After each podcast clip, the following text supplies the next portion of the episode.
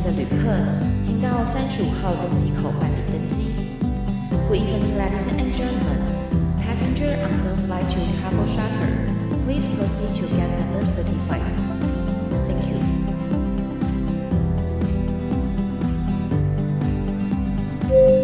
各位贵宾，我们即将起飞，请确实扣好系紧您的安全带。谢谢。Ladies and gentlemen, we are ready for takeoff. Please make sure that your seatbelt is fastened. Thank you.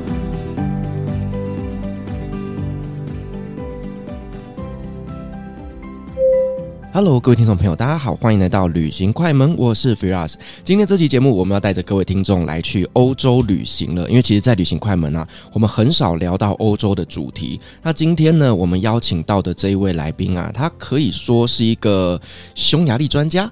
因为呢，他自己有经营一个网志，叫做 Monkey Walker，在匈牙利走跳生活，在那里面呢，真的是把匈牙利的生活啦、旅游啦等等各种的经验写得非常非常的详细。所以呢，我们今天邀请 Monkey 来节目上面跟我们聊聊他眼中的匈牙利，以及匈牙利到底有什么好玩的。好，欢迎我们今天的来宾 Monkey。嗨，大家好，我是 Monkey。哎，Monkey，其实匈牙利这一个国家，它在欧洲里面，它并不算是一个很热门的一个景点哦。那你是什么样的机会会去那边生活呢？因为其实一开始我是申请加拿大打工度假，那时候我是想去美洲体验一下生活，然后结束之后想说欧洲我没去过，我就选择去欧洲。刚好我去外交部查询匈牙利打工度假的资讯，刚好哎那个资格符合，想说我就申请看看，没想到就去了。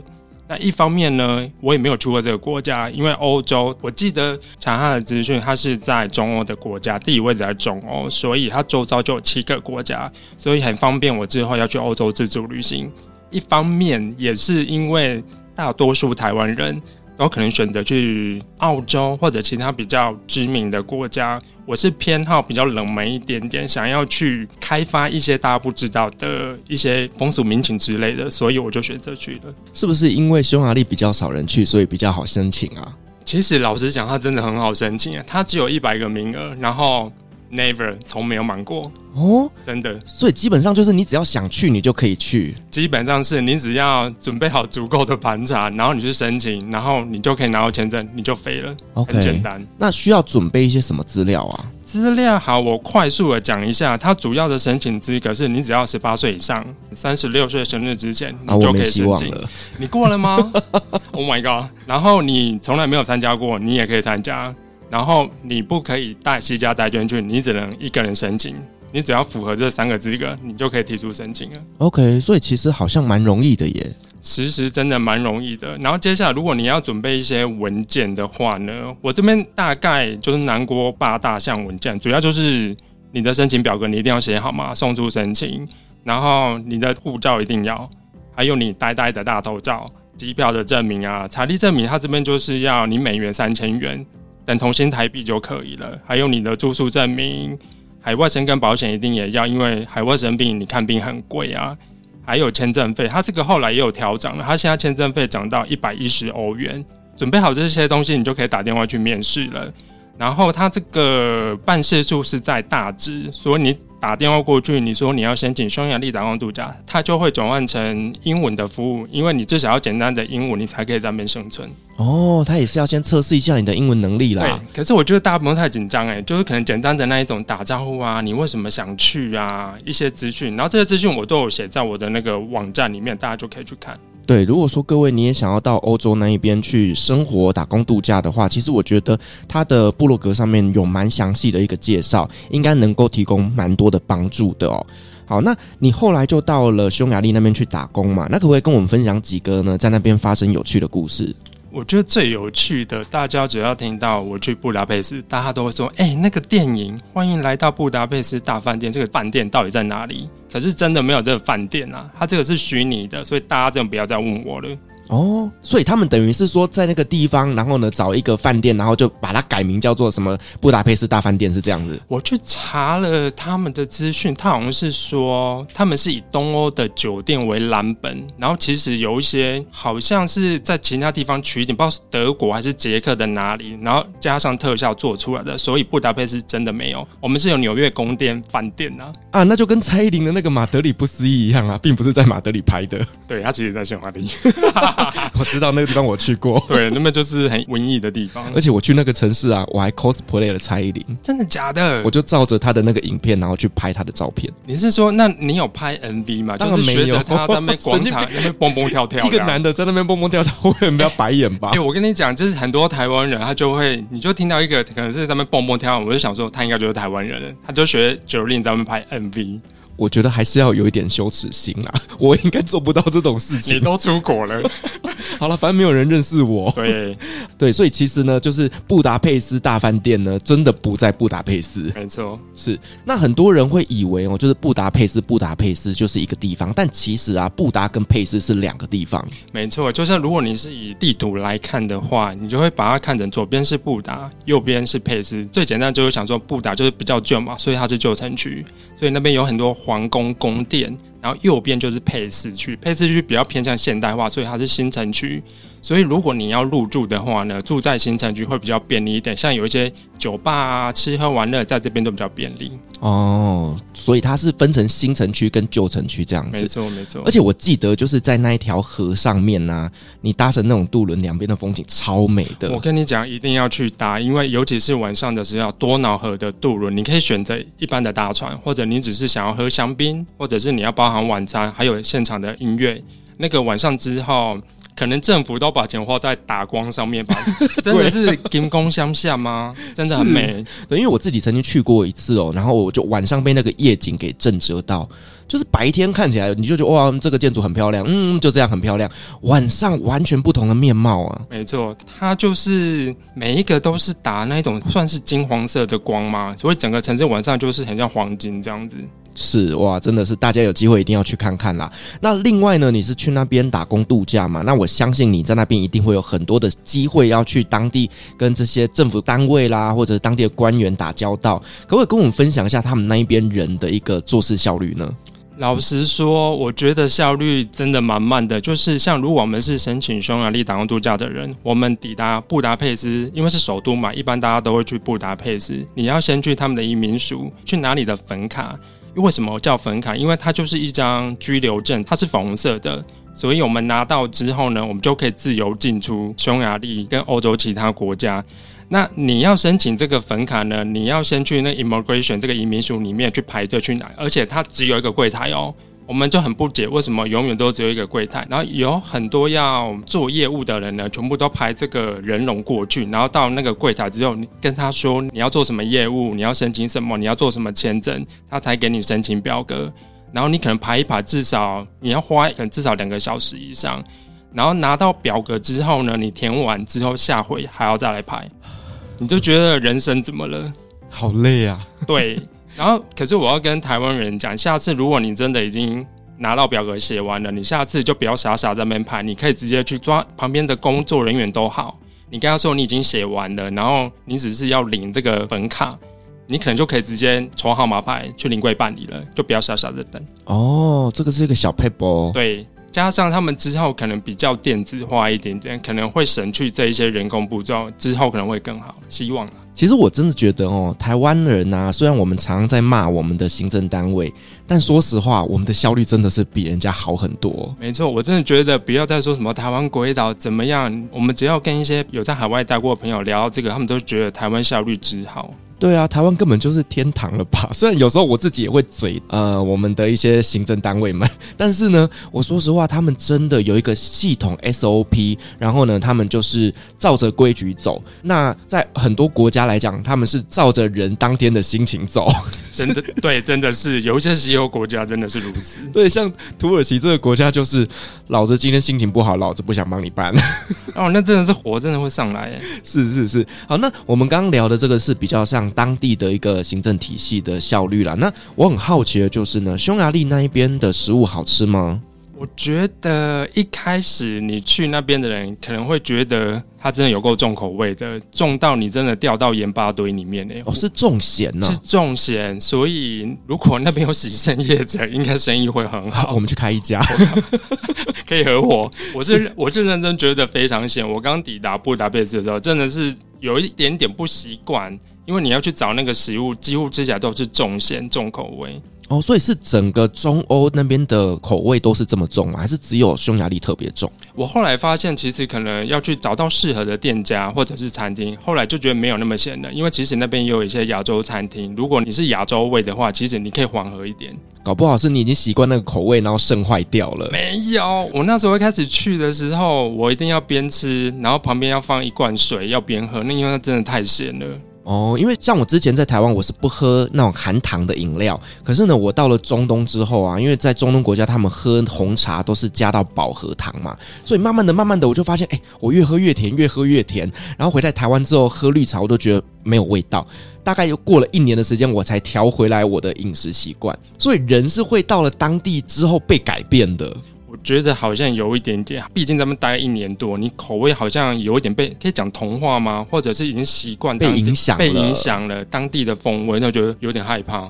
是，那整体来讲，就是匈牙利那边的食物好吃吗？好吃吗？我觉得要选呢、欸，有一些像大家最知名的什么鹅肝啊、鸭肝那个，其实有一些餐厅它处理过的，真的蛮好吃的，而且也不会那么重咸。我觉得大家可以去试试看。因为像我对于匈牙利那边的食物的第一印象，就是有一次我去那边旅行的时候呢，然后我住 Airbnb，那我请房东帮我推荐当地好吃的餐厅，他就推荐我去布达佩斯的一间吃到饱的餐厅。然后我吃一次就觉得，嗯，好，真的不怎么样，就还好，是不是什么动物的那个 logo 那一个？应该是因为太久，我有点不记得。不过他跟我说那间店在当地非常的有名。对，因为那一间好像也蛮可能之前有人推荐过，所以蛮多台湾人会去吃吃看，吃到饱的。那如果你要加抽霸是可以的。对，因为我们在台湾的所谓 buffet 自助餐，其实越来越精致。对那像是一些啊日式的啦，或者是说港式的啦，或者是欧美等等的，其实我们台湾的这种饱费精致又好吃。可是那时候我去那边的时候，我觉得我可能就是期望太高吧，就觉得哇，来到欧洲诶，欧陆菜这么有名，对不对？然后一吃就呃假丑吧。我觉得在旅行中能不要太饿，我都可以接受。可是你也可以去去选比较高级或者当地的那一种有服务的料理，那个真的会很好吃。就看你钱包够不够深，就看你想要来一个什么样的旅行啦。就是毕竟以前我是在呃工程公司上班的时候呢，其实薪水都还算蛮不错的。嗯我就不是走一个穷游啊，我就没有要跟你穷游啊。但是现在要啦，偶尔是可以啦，就是可能可能你去旅行一下，你什么早餐、午餐都随便吃，那你晚餐至少要对好一点吧。对，其实呢，我觉得去到当地，就是呢各种的食物啊，不管是精致的，或者是说简单的，有机会都可以去品尝看看，因为其实口味真的都很不一样的。没错。那我上次去布达佩斯的时候，我发现有一个东西我有点搞不太清楚，就是他们的交通系统。呃，我可能是因为观光客的关系啦，我有一点不是这么快的就了解要怎么去搭乘。因为其实布达佩斯的交通，它都是由一家叫 BKK，其实你在路边都可以看到它紫色的自动贩卖机，它是紫色的，可以售票，你可以自己点，几乎都是透过这一家在贩卖，所以你只要买他们的票，你基本上你市区的。什么电车啊、地铁啊，还有什么轻轨啊，你都可以一次搭。只是我觉得台湾人去玩的时候要特别小心，就是你搭地铁的时候，你像台北捷运的地铁，它那个手扶梯，它是不是就你靠近之后？它会有缓慢再渐渐加速，你再踏上去比较安全。可是呢，布达佩斯的地铁它就会嘟嘟嘟嘟嘟一直很快速哦。所以如果你们是有长辈或者是小朋友，你要小心的踏上去，不然你会像跳恰恰一样，你不知道怎么走哦，瞬间踩下去就被拉走的那种感觉。对，因为它真的很快哦，那其实蛮危险的耶。其实很危险啊，所以你那个小朋友要抱好。哦，甚至长辈如果走路比较慢的时候，都要非常非常的小心啊。对，他们后来是像有一些主要的地铁跟火车站，他们现在有重新翻修过，所以会有以前他们没有电梯哦，他们现在有电梯，所以会有比较适合无障碍那一种。如果你有轮椅，你也比较方便。对，你想想看啊，如果一个撑着拐杖的老爷爷要去做这个手扶梯，然后他的拐杖刚踏上去之后，拐杖就被扯走了，真的很危险呢。拐杖去去走，对啊。好了，那我们再来聊一下，就是呢，如果说今天观光客他到匈牙利那边去旅行的话呢，那他在消费上面是怎么样方式比较方便呢？例如说信用卡啦，或者是说电子支付啦等等的呢？其实现在是疫情之后啊，主要你其实你信用卡感应啊，或者 Apple Pay，其实现在都是非常的方便的。那我觉得要跟大家讲一个。这个比较偏向当地的风俗民情吧。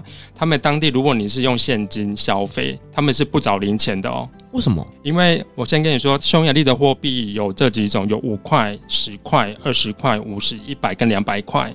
然后它纸钞呢，有五百福林、一千福林、两千福林、五千福林、一万跟两万福林。他们的单位叫做福林 （HUF）。所以，当你去结账的时候，如果你结账，你发现你是七七八，我没有骂人哦，是七七八。那你拿七百八给他，他不会找你两块钱哦。你刚好发现最小的是五块钱，对对，所以他没有一块钱可以找你。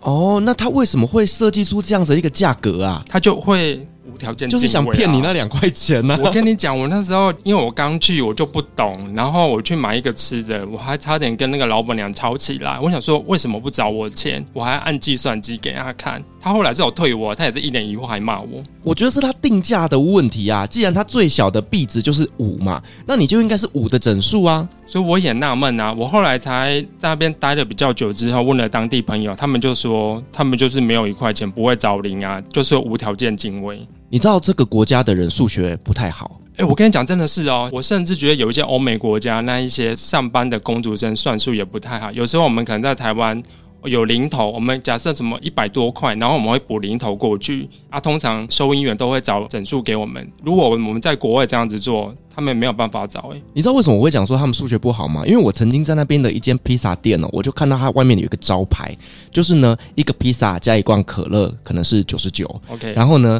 两个披萨加两罐可乐是一九九，你有没有发现哪里有问题？我如果单独买两份，那就是一九八，对，更便宜，对。所以我那时候我就觉得说，这个国家的人数学是怎么回事啊？就有时候你就很纳闷，想说那个逻辑都很奇怪。是数学老师都要哭了，在后面大哭。好，那我们再来聊聊，就是在匈牙利那边的一些故事啦。毕竟你在那边生活一年多，我相信也是发生了很多精彩的故事，可以跟我们分享几个印象深刻的吗？哦，我真的这个讲到就会火上来，因为我们那时候就是去一间中国人开的拉面店。然后他其实对我们有一些不平等的待遇，主要情形是这样子，就是像在那边打工的有我跟另外一个熊打的女生，然后我们两个一起在那边拉面店工作。然后那一天呢，就是突然老板就装了一个。Camera 就是它可以远端看啊，监视器，对，然后它就可以随时在那个手机看影像，说我们在店里在干嘛，在干嘛，要掌控我们的行踪这样子。然后自从装了这个之后呢，突然有一天，那一天算是离峰时段，我们想说我们有一些事情该做的都做完了，先坐下来休息一下，因为等一下我们也可能没时间吃饭，没时间休息了。然后正当我们要坐下来休息，想说划个手机的时候。那个我们店长的微信就来了，老板就跟他说：“不要坐着一直划手机，你们这些薪水小偷。”对，我们以为想说可以好好当个薪水小偷休息一下了，然后殊不知，我们只是手机准备拿下来，准备跨坐上去的时候，我们就被制止了。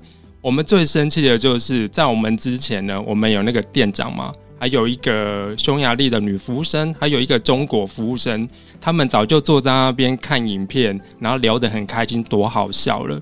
然后正当我们做下去，马上就制止我们，我们就觉得这是在职场霸凌我们吗？啊，是因为他们比较资深吗？其实也没有，像那个有一些服务生在我们之后才进来的，他其实就是有点在针对我们，是针对你还是针对你们？其实是针对我们台湾人诶、欸，oh. 我们感觉是这样子，因为其实像那个大老板有时候来的时候，我们跟他打招呼，其实爱理不理的。可是其实工作效率跟质量来说，我们台湾人真的不偏心，我们真的是做的最好的。是台湾人真的是在外国喽，我觉得是很好用的民族、欸，真的很好用。因为那时候其实我们是透过小老板面试进来的，我们做的很好。然后后来其实我们都已经离开了。就是已经结束了打工度假，后来那小老板其实还请我们推荐台湾人给他，因为他这样跟我们说，他说你们工作能力很好，做得很好，然后当地的匈牙利人跟中国人不敢领教他们真的有够懒散的，然后时间到就要去抽烟。可是你看嘛，他们这一家店呢，是对于台湾人是抱有一点点的不平等待遇的。那你在推荐学弟妹过去，那就是挖坑给他们跳啊。可是我觉得你要体验可以去体验，因为这是一个过程。可是你就是如果要去那边工作的时候，你一定要先保护好自己，有一些不平等的对待，你一定要自己站得住脚。像是你一定要签好合约，你才站得住脚啊。是，那在那边找工作容易吗？啊、呃，如果你跟加拿大或者是澳洲那一些比较一线的城市比，我会觉得真的蛮难找的。因为如果你要找一些餐厅，其实也可以，像像现在疫情过后的可能会比较好找一点。所以就是你可能看到外面有贴征才广告，然后你就走进去跟他说你想要应征这样子吗？其实我一开始是这样子的，就是我刚好去跟朋友逛街，然后走着走着，哎，看到这间不错，觉得蛮顺眼的，就进去问看看，然后刚好就有在征人。哦，对。那他们当地会不会有什么就是真人的平台，像是什么一一一一或者一零四人力银行这种的呢？他们当地也有一些，像如果一些准备要去找工作的人，你们可以先去看匈牙利打工度假的社团，有一些台湾人会提供给你协助或者介绍你工作。然后在我的网站，我有放一些当地人会 PO 的平台，大家都可以去看看。哦，对，而且其实我对于匈牙利的印象，其实真的是来自于很多很多的，像是电影啦、影集啦，或者是蔡琳的 MV 啊 Yeah. 等等的。那边真的是一个非常非常好取景的地方，哎，没错，那边真的很好取景。像是大家最知道就是圣坦德嘛，因为 Jolin 的马德里不思议就是在那边拍的，我们刚刚有提到了。对，然后还有知名的一些影集啊，像是好莱坞的剧组啊，像之前应该蛮有名的吧，《红雀》。啊、哦，我听过这个红雀 Jennifer Lawrence 拍的，还有李安导演跟威尔史密斯的《双子杀手》，还有一些英国的影集，这个可能台湾人比较不知道，它叫做《最后的王国》。然后、哦、对，然后那个国王呢，他下戏之后有到我们店里吃饭，所以我们都有跟他聊天一下，也是蛮有趣的。哦、这么亲民哦？对，他蛮亲民的，甚至我们会偷偷送他虾饺。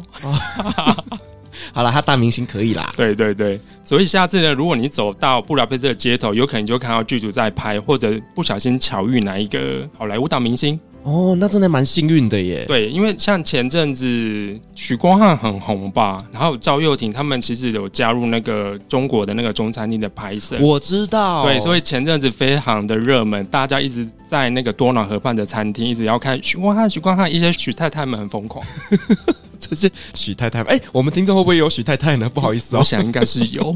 好了，那我们刚刚讲就是有这么多的剧组，他们去那边取景，想必那边的景点也是非常非常的推荐的。那你觉得那边有什么呃值得大家去参观的呢？如果是我的口袋名单，因为其实布达佩斯的景点就是主要就那几个，但我觉得大家去如果时间有限，一定要去的匈牙利国会大厦，拜托你们一定要去，超漂亮，真的很漂亮，里面你真的是要戴墨镜进去呢，金光闪闪，真的金光闪闪，因为据说它是用了四十公斤的那个黄金装饰的，真的很漂亮，而且它的门票逐年在调涨，我今天去查也差不多。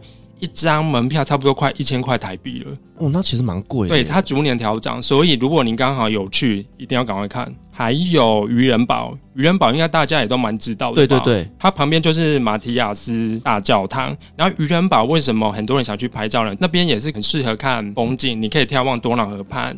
你可以直接看到匈牙利国会大厦，就一尊坐落在那，那个整个都是连在一起的。其实渔人堡它是在布达区，它在旧城区，对，它在对面。对对对，所以你可以直接看到那个国会大厦，它就整个坐落在那边，很漂亮。那边也是很多人要去拍婚纱的地方，那边就是充满着浪漫的气息啦，就是会让人家想要谈个恋爱的地方。欸、那边真的是当地人谈恋爱的，像很多年轻人的初吻圣地就是在这里。哦，真的、哦？呀呀，就是这里。所以各位可以规划一下，就是你喜欢的男生还是女生，就带他去那边旅行，赶快去旅行一下吧，搞不好你们就可以促成良缘，对，修成正果。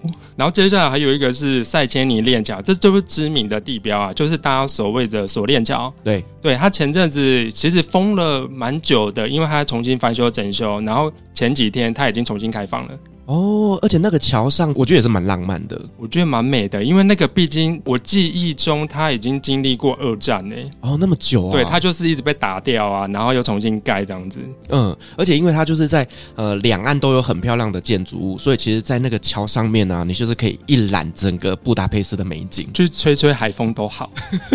多瑙河海风。是，那你刚刚讲这个就呃还可以参加当地的游船嘛，对不对？对，游船也是非常的美。像我们刚刚也有提到，你可以选择有晚餐的，或者只是单纯香槟的，或者是有现场音乐演奏的，边吃东西边欣赏旁边金光闪闪的建筑物，也是非常的美丽。那我很好奇耶，这个游船的时间是什么时间去会比较适合啊？如果你是冬天的话，其实它日落差不多四点左右吧。冬天其实就日落了。那其实像现在是夏日的话，建议可以预约接近八点去看，刚好可以遇到日落，会比较美丽。哦，就是整个天色都变暗了之后去看会比较漂亮。对，就有点像说你傍晚去看到，算算是日景，然后同时也可以看到夜景。哦，这个交叉的时间点是最适合的。对，对，那另外呢，在那边还有一个叫做英雄广场，这个也是非常非常值得参观的。对，英雄广场它是这个是为了纪念匈牙利那时候定居在这一千周年所改的，它有一个三十六尺的千年纪念碑。像我之前都住在这附近啊，我都会去那边跑步，跑一跑，拍个照，然后看到很多游客之后，然后继续跑，继续走。它旁边是紧邻那个城市公园 City Park，大家如果有时间也可以去那边走一走，看一看。嗯，那边其实真的蛮适合拍照的啦，就是它有一个广场，然后就会有很漂亮的建筑物这样子。对对，还有一个自由桥，自由桥是我自己私心蛮爱的，因为它是绿色的，所以我都叫它绿桥。它旁边就是中央市场。你可能可以自己在那边买完东西之后呢，你可以坐在那个自由桥的桥墩上吃东西，然后吹海风。哇，那其实是蛮 chill 的，很 chill 啊。然后你再走过去，其实是另外一个温泉，也是很舒服。哦，其实，在匈牙利那边非常有名的就是要去泡温泉。对，泡温泉。然后最有名的一定要提到这一个啊，塞切尼温泉。我有去过，怎么样？怎么样？就是你有一种在宫殿里面泡澡的感觉，它就是很巴洛克那种感觉，很大。是，然后就是你可以去换完泳衣之后，就去那边泡泡温泉。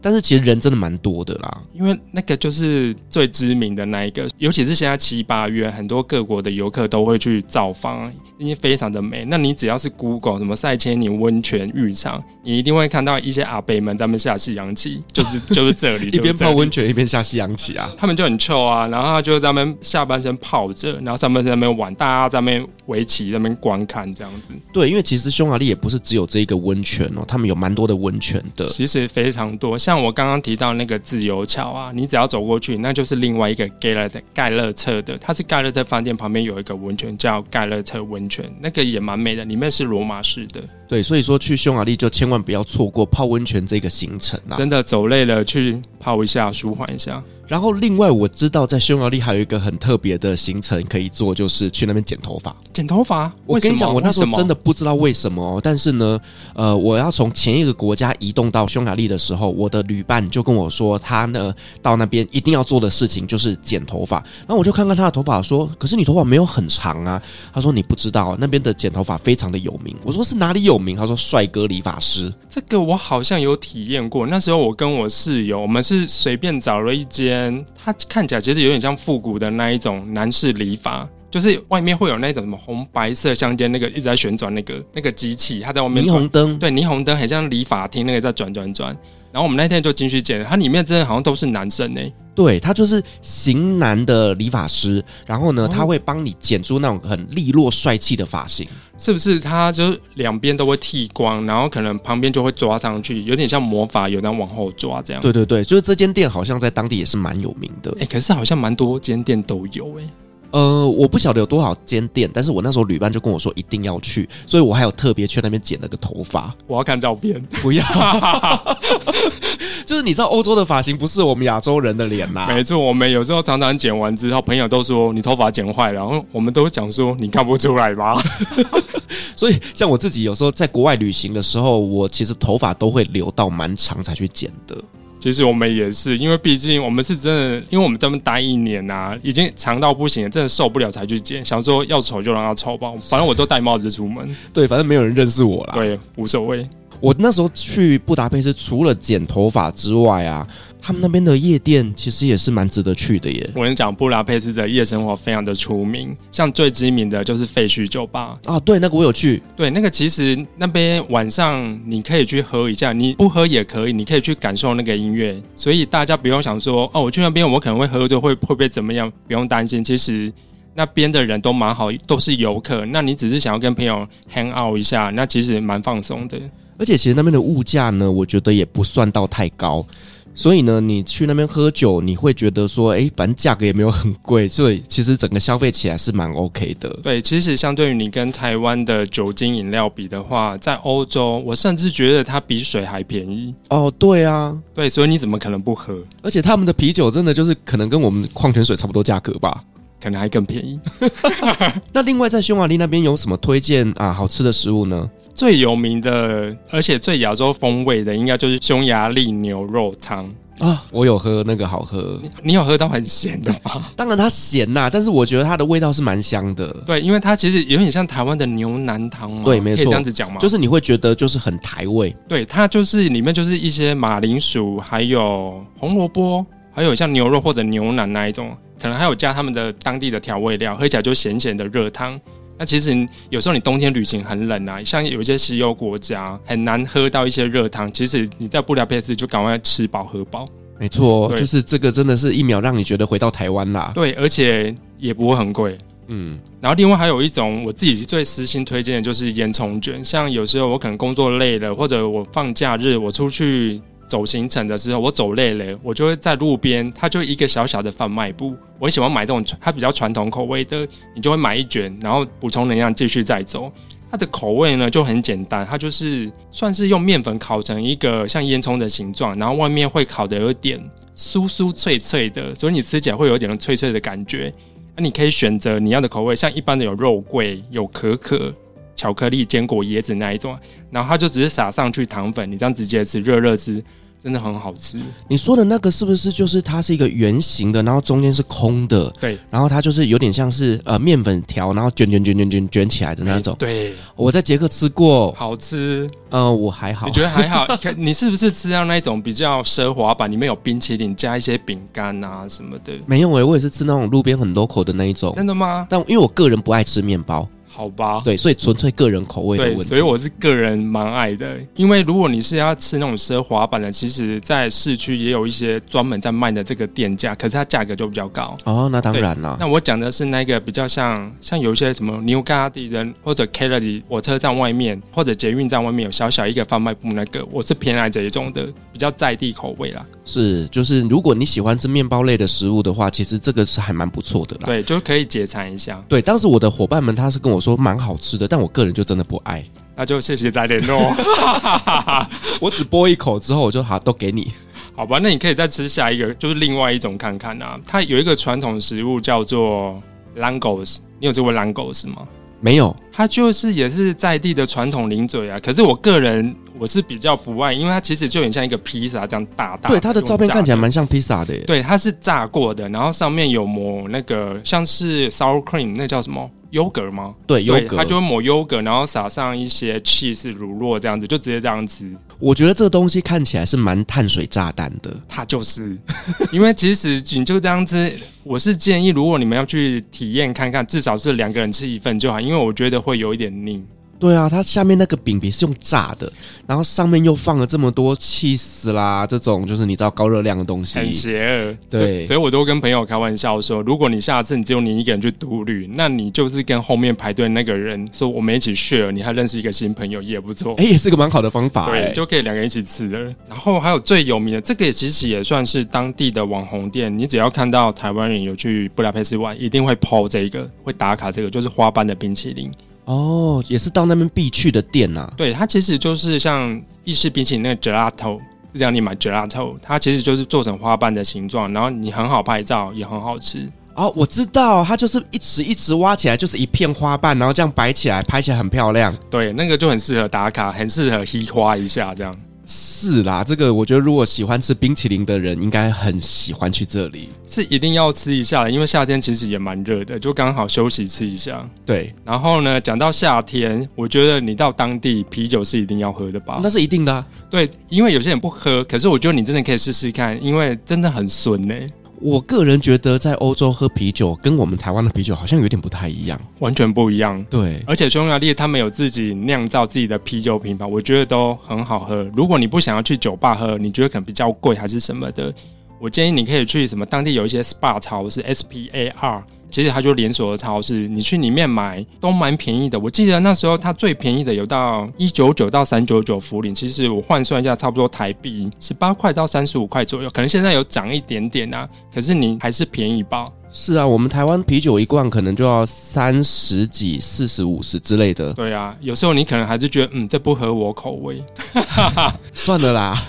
我觉得真的就是不太一样了。对，所以我会觉得说，如果你有机会到布达佩斯玩，可以试看看，因为真的蛮顺畅、蛮好喝的。对，而且就是他们除了啤酒以外，还有一个酒也很有名，叫做贵腐酒。哦，贵腐酒，我觉得女生应该都非常的爱，因为它是甜甜的那种白酒。我觉得要挑啦，因为其实我在当时超市里买到一支我觉得爆肝难喝的贵腐酒。怎样甜到不行吗？就是有一个超车逼哦，你是买的坏掉的吧？它可能就是真的是腐败掉的酒吧？我不知道，因为。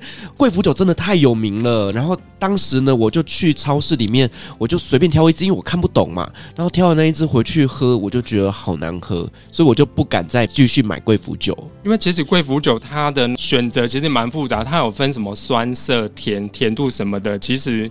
我们那时候有去产地叫托卡伊嘛，就托卡伊专门产贵腐酒的产地。我们也是随便喝，其实我都觉得没有超臭逼啊，就蛮好喝的，就很酸，只是怕太甜而已。对，但是我后来回来台湾有一次喝到贵腐酒，我就觉得很好喝。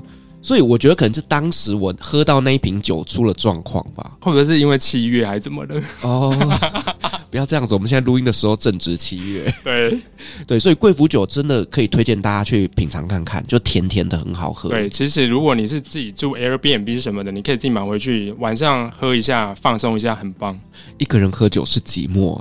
那你就去酒吧，酒吧有时候你可能一个人在那边喝，甚至有些当地人比较热情，或者是游客，他就会请你喝啤酒。是对，可是你自己还是要小心，要叛变。对，就是去国外，如果说你是去这种呃，可能会让自己喝多的时候呢，你要稍微注意一下自己的安全呐，没错，就是不要让自己太过于就是在这种危险的场合里面。对，然后另外一种，我觉得可以当做伴手礼也不错，他们是当地自己做的辣椒粉，叫 Paprika。哦，oh. 它就是红红的。它其实像我在家有时候自己会做那个炒饭啊，其实我就会撒这个。它其实没什么味道，就是有一种说不出的当地风味那种感觉。所以它就是调色用的嘛？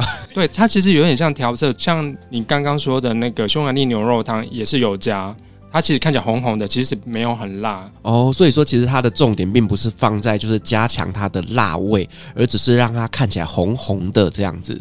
听起来怎么好像没有什么用处啊？它就是调味的作用啊，色素啊，它就是调味料。OK，对。还有一种就是，如果你要买伴手礼的时候，其实鹅肝酱也是非常的好吃。因为其实鹅肝酱呢，大家都觉得在法国是非常的贵。那其实如果你真的是喜欢吃的人，你喜欢吃这个料理，你可以在布达佩斯的餐厅试看看，或者是你在中央市场，你也可以买到鹅肝酱这个伴手礼。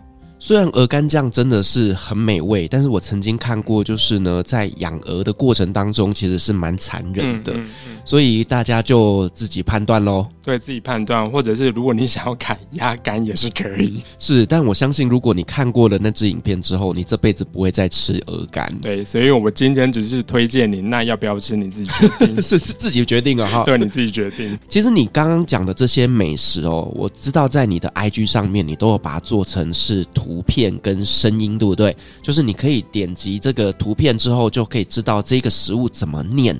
那以后有机会去到匈牙利旅行的时候，你就可以点这个 IG，然后来点菜。对，因为我们那时候有一些人问我说，那个怎么买、怎么念，我就请当地的朋友帮我录音，所以我把它做成贴文。你只要 hashtag 胸文简单说，你就可以看到简单的一些纪念品或者食物的名称，或者是打招呼的用语。你下次你可能要出发之前先看一下，你就可以了解一下。至少你下次要跟人家问问题的时候，你用当地的语言跟他们讲，他们也会比较善意的回复你。哎、欸，我真的觉得哦，就是你的部落格跟你的 IG 真的是一个很好的匈牙利攻略。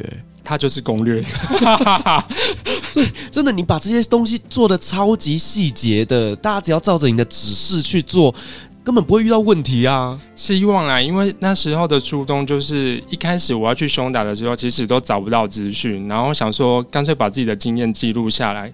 可以协助之后即将出发的人。那希望可以让你们看完就出发。你是一个好人，祝你一辈子平安。Thank you。好了，那我们其实有聊到，就是说在匈牙利那边的晚上可以去酒吧啦，然后有一些夜店呐、啊。其实，在匈牙利那边的声色场所也是蛮多的耶。其实似乎蛮多的，因为这个有一个小故事，就是那时候我跟我室友，我们要去酒吧喝东西聊天，然后有一位是土耳其人。然后我们差不多已经十点过后，就是游走在那个市区的道路上，我们就边走边聊天，聊得很开心。突然就有一个女子就冲过来，就讲一堆凶我们听不懂。然后我们那个土耳其朋友就说，他意思是说在问你价钱啦。她就是那个卖春，她、啊、是卖春女子，卡比埃啦。哦哦嘿，这样子讲是对吗？对。嗯，因为你知道我以前是雄中学生嘛，那所以说雄中对面就所以是留音留音，对啦，我们习惯就讲卡比。对对对，他就是留音，然后他就一直问说多少价钱你可以，然后我们土耳其朋友就故意给他开玩笑，我们杀价。可是据说我后来问我们那个朋友，他就说其实他开那个价钱也是很便宜耶哦，所以意思是说下次。所以想要跟他一夜春宵也是蛮 OK 的。对，所以其实他们那边就是你情我愿啦，这也没有好不好，大家自己拿捏。可是这件事情是合法的吗？其实我不确定合不合法，可是感觉还蛮多人在做这件事的。OK，对，因为你知道，其实我在中东国家也是有听过这种呃，在当地有可以从事性服务的人。对。就是他们都会告诉我说，就是在某一间 shopping mall 旁边的几号出口，然后那边就会有几个小姐，然后价码呢，大概就是呢，呃，俄罗斯的最贵啊，然后就是当地人可能会比较便宜一点啊，然后可能就是亚洲人的大概在哪里啊，等等，他们就会跟我分享这些价码。我那时候听了就哇，大开眼界。我听到我也真的是大开眼界啊！可是我后来发现，好像蛮多人会去问他们说，他们想要去嫖妓的。像我后来有在那个餐厅工作嘛，然后遇到一些可能中国人或者是菲律宾人，他们就直接问我说：“那你知道哪里可以嫖妓？”嗯，我想说，你等下站在外面应该就有了。我只能说，这个就是每个人有不同的生活方式啦。以前我在土耳其念书的时候，我有一个朋友，他是阿富汗人，然后他也会跟我分享他在土耳其招妓的过程。他说有一次哦，就是他找了一个小姐，然后那个小姐呢，她因为呢可能呃有家庭要照顾，他就问他说：“那我可以带我的妈妈一起去吗？”然后我那个朋友就有点惊讶说：“嗯，我要跟你做这件事情，然后你妈妈要来干嘛？”结果呢，后来时间点到的时候，那个女生真的带了一个老太太。然后老太太就在客厅看电视，然后呢，那个小姐姐就进去跟我朋友办事。我那时候听到这个大傻眼呢，真的蛮傻眼的。对，他们真的是很 open mind。嗯，我只能说，就是每个人的生活习惯不太一样喽，这是他的选择。他们应该是真的很融入日常生活了。对，然后我只是觉得那个老奶奶真的是他妈妈吗？因为哪一个妈妈能够这样子这么开放啊？还是她是灵眼呐？嗯，还是她是妈妈桑啊？等一下要分红，哎、欸 欸，不无可能啊！对，他怕小姐把钱吞了，妈妈桑要去拿她的抽成。我们话题会不会太歪了？没关系，反正大家都喜欢听这种东西。好好好，原来你的听众都是鸡块呢？哎、欸，不是鸡块呢，是这种呢，就叫做流量密码。哦，这哦，这就是流量密码。OK，I、okay, got it。好了，那其实呢，在呃出去旅行很重要，就是我们自己的人身安全啦。那你觉得去匈牙利旅行哦，它安全性是高的吗？还是有什么需要特别注意的地方呢？我觉得在布达佩斯，我自己觉得治安相对于西欧那些知名的国家，我觉得蛮好的、欸。好到我觉得，像有时候我可能放假，我去朋友家鬼混，就是聊天一下，我好像都凌晨两三点，我自己走在街道回家，我都觉得蛮安全的、欸。可是大家还是要避免就是走暗巷啦，因为有时候你肯定出去玩，你就尽量不要那个太晚回家，然后就是自身。警觉性要高一点，还是要比较好哦。这当然了、啊，到哪里都要提高警觉。可是我就很难讲哎、欸，像我们之前有时候旅行遇到一些可能是台湾的大学生，我就跟他说，刚刚可能在其他城市有遇到扒手，我就跟他说你们要小心一点。那他们其实眼前就一直说我要 shopping，我要买什么，其实包包就早就被扒了。所以就是要警觉性要高一点。哦、是，那在那边有没有一些什么样的诈骗的技术或方法呢？有。这个其实，在欧洲国家，其实蛮多诈骗要敲你竹杠。在布达佩斯，这个是我们亲身体验，就是有美人计的邀约。那你以为真的是美人计？哪有这么好康？我们那天就是跟朋友出去吃饭，我们好像是吃到也是十点过后，还是接近午夜了。然后我朋友他喝了长岛冰茶，他是男生，然后他喝得很凶，他马上就有点开始邦邦的，就开始飘。后来我们要离开餐厅的时候，我们就被两个当地的女子拦下来。他就说：“哎、你们是哪里来的？”他讲英文嘛，他就说：“Where are you from？你们是哪里人啊？”然后我朋友他就已经忙了嘛，他就很大声：“哦，我们是台湾人，我们是来匈牙利打工度假，我们要待一年。”巴拉巴拉，他讲了一堆私事。然后我就看他，我想说：“Stop，你不要跟他讲那么多事情。”然后呢，那两个女生就一直说：“哎、那我们为什么不找一间酒吧好好聊天就好呢？”因为我就觉得他们两个很诡异啊，我就说：“哦，不需要。”我们要赶那个末班的地铁，我们要回家了。然后那个女的马上跟川剧变脸一样，比变脸还快。马上她就不想要鸟我嘛，她就一直拱我朋友，我那个室友。她就说：“那我们一起去喝啊，什么什么什么的。”然后反正我就赶快把她拉走。后来隔天我才跟她说，其实前阵子我就看到有台湾人也是因为这个情况被敲竹杠，因为这两个女生可能就跟那个酒吧，他们可能是怎么讲有合作关系嘛。他们就只要去那边，把台湾人骗到那边去，然后可能都专门点单价高的饮品，然后喝一喝，就说我忘记带钱。那台湾人也就觉得，哦，那我先帮你垫，那你明天再给我。他就说，哦，我们住这个饭店，你明天来给我们拿钱。那当然是找不到这两个人啊，当地人为什么会住饭店？对啊，我就觉得很纳闷啊。所以我们从旁得知，那个台湾人好像被诈骗一两万块台币哦。也是蛮多的，这个也不是只有匈牙利啦，其实很多国家都有这种事情的。我自己在土耳其也有遇过啊。你遇到什么？就我的听众朋友大概都听过这个故事。哦，好好，那直接 pass 吗？不是啦，反正就是我去那边被带去夜店，然后花了四万块台币的故事，就是同理刚刚那样子。对，不过刚刚你讲的是女生，但我当时是两个在读大学的男生，然后他们来跟我搭讪聊天，然后就说要去。呃，找地方坐下继续吃饭聊天这样子，那我就被他们带走了。还好你还活着啊，对，那就是好啦。是，所以其实这个真的就是你到世界各国都要特别小心这种陌生人来搭讪你，因为我们没有办法判断这个人到底是好人还是坏人。当然，如果是好人，我们非常幸运认识一个朋友。可是如果你遇到的是坏人呢？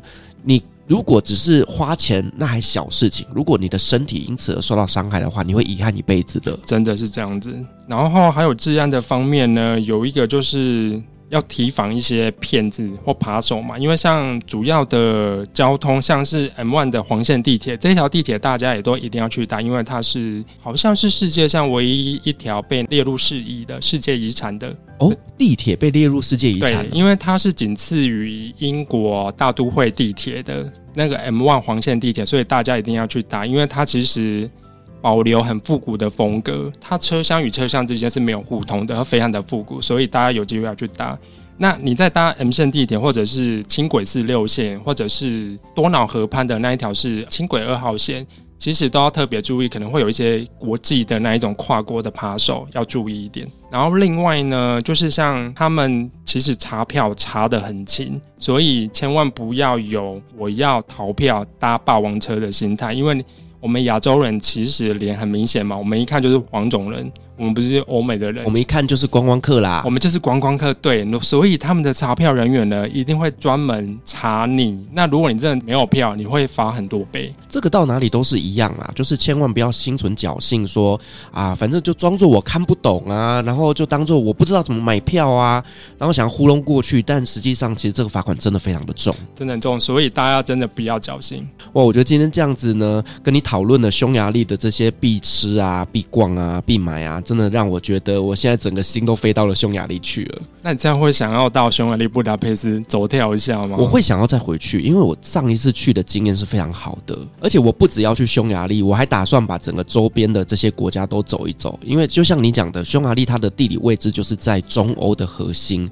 那呢，它旁边有非常非常多的国家，透过这种可能火车啦，甚至有一些廉价航空啦，其实都是很容易可以抵达其他国家去旅行的。所以呢，诶，也许可以来规划一下二零二四年的一个旅游计划了。好，我觉得今天真的很高兴邀请到 Monkey 来跟我们分享了匈牙利这一个国家。那呢，因为匈牙利其实呢，对于大家来讲可能是比较不知道的一个国家。那透过他的分享，能够让大家更认识这一个国家。那 Monkey 的一些相关的社群呢，我都把它放在下面的资讯栏。如果说大家有需要这一些旅游资讯的话呢，都可以去参考哦。好，我们再次感谢 Monkey 的分享，同时也感谢所有听众今天的陪伴。如果您喜欢我们的节目的话呢，别忘记给我们五星好评加分享哦。另外呢，我们在 LINE 开有旅行快门讨论室的社群，如果你想要跟我们及时的聊天跟互动的话呢，都欢迎加入社群。相关的链接一样放在下面的资讯栏。旅行快门，我们下集再见，拜拜，拜拜。各位贵宾，我们的班机已经抵达，感谢您今天的搭乘。旅行快门每周三、周五与您在空中相会，祝您有个美好的夜晚。